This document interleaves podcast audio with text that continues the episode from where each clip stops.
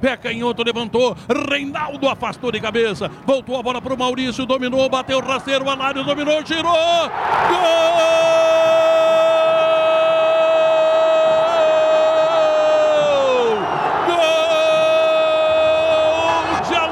para o Internacional. Incrível!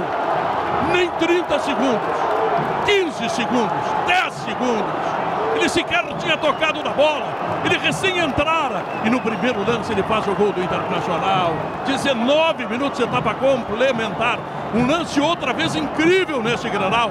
Porque é um gol de um jogador que recém entra, que sequer aqueceu, que nem está na partida, que está chegando para tentar alguma coisa. E quando tenta, consegue o máximo, faz o gol de empate. O Internacional está empatando no Grenal. Alário, ele é o nome do gol, 2 a 2 É um Grenal para não ser esquecido. 4-4-1, Zé Alberto.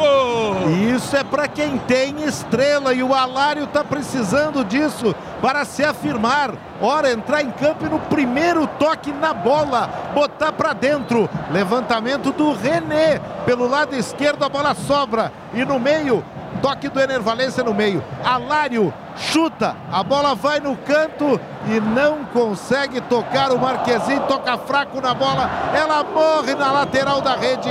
Inter empata o jogo 2 a 2. Vida dura de goleiro, vida de goleiro é dura. Ele, ele, Marquezin, tinha feito um milagre espantoso quatro minutos antes e agora uma bola defensável entra e o Grenal esquenta, Bertoncelo. Segundo gol marcado pelo Alário no Inter, seu primeiro gol em Grenal. O Inter é líder do gauchão com 23 pontos, dois a mais em relação ao Grêmio. O Grenal 4-4-1, o empate de número 139.